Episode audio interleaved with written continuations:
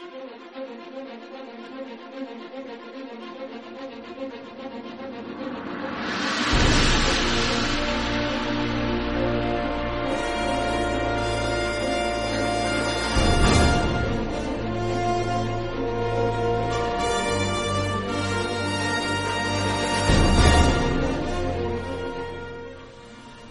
Bienvenidos al especial que hemos preparado sobre el tándem formado por Ennio Morricone y Sergio Leone, un cineasta que empezó con el peplum italiano y al que recordamos por la inolvidable El Coloso de Rodas, pero que triunfó realmente con Érase una vez América y sobre todo con la trilogía del dólar.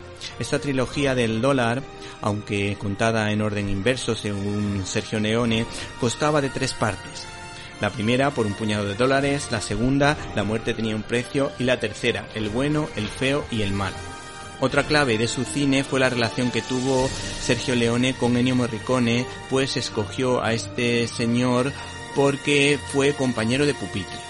Por último, este cineasta supo aprovechar el formato cómic porque todos esos planos recuerdan precisamente a esa forma de narrar y desde luego los italianos son maestros en el mundo del tebeo. Últimamente suenan los nombres de Marini y Francavilla. De hecho, la rigidez de Clint Eastwood, con gestos muy marcados, pues desde luego viene como anillo al dedo para este tipo de cine. Nuestro compañero y amigo Antonio Panizo habló así del citado actor protagonista. Bueno, yo, sobre todo es una, faceta que yo creo que la conoce mucha gente, que es el que él empezó haciendo Spaghetti Western con Sergio Leone. Hizo muchas películas, algunas de ellas muy buenas como El bueno, el feo y el malo.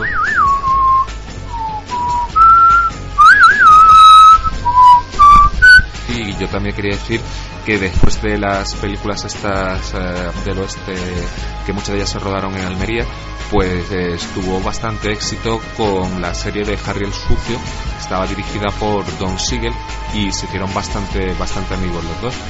Y bueno, de la última faceta de Clint Eastwood como, como director, pues ha tenido bastante éxito, le han dado, no sé si recuerdo, por sin perdón le dieron el Oscar seguro, no sé si, si alguno más, y hay una película que está muy bien que se llama Los, Los Puentes de Madison, y que sale un poco de lo que es su, su cine habitual.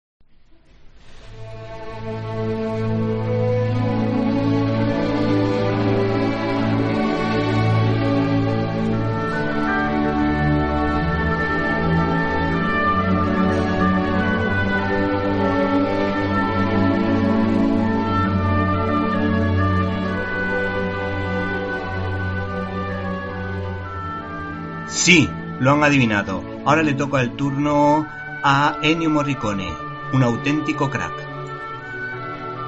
Entre sus trabajos todos recordamos con cariño a la película de Roland Joffé titulada La Misión, donde se contaban las dos caras de la moneda, pero con cierto rigor de la labor de los misioneros y los conquistadores en América.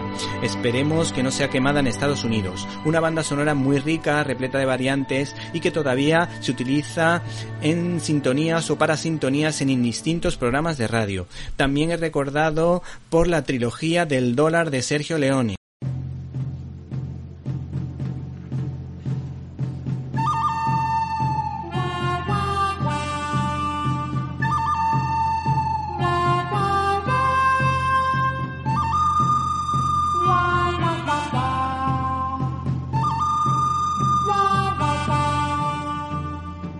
Bueno, esta película estaba protagonizada, o esta trilogía, por Clint Eastwood. Eh, las melodías eran muy originales, sugerentes e inolvidables. La lista de este compositor es interminable. Le puso música a Cinema Paradiso, a Erase una vez América, a Escarlata y Negro. Y también le puso la melodía a una de mis pelis favoritas de gángster, Los Intocables de Elliot Ness, protagonizada por Sean Connery y Kevin Costner. ¿Qué diablos está haciendo usted? ¿Mm? ¿Quiere arrojar porquería? Pues tírela al cubo de la basura. ¿No tiene cosas más importantes que hacer? Sí. Pero ahora no las estoy haciendo. ¿Ha quedado claro? Muy bien, amigo, de modo que va armado. ¿Por qué lleva pistola? Soy agente del tesoro. Está bien. Pero no olvide lo que le he dicho.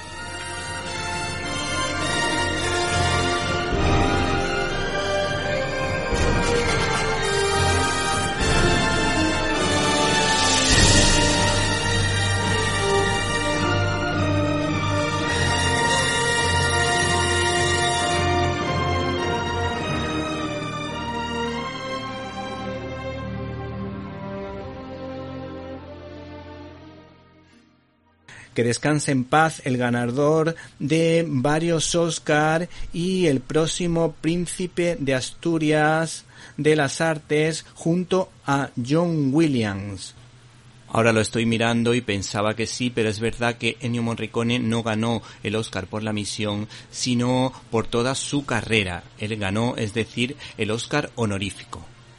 Ennio Morricone era un auténtico crack que además dio testimonio de su fe. Decía que rezaba todos los días, que provenía de una familia cristiana, que su madre, sus hermanas y él rezaban antes de irse.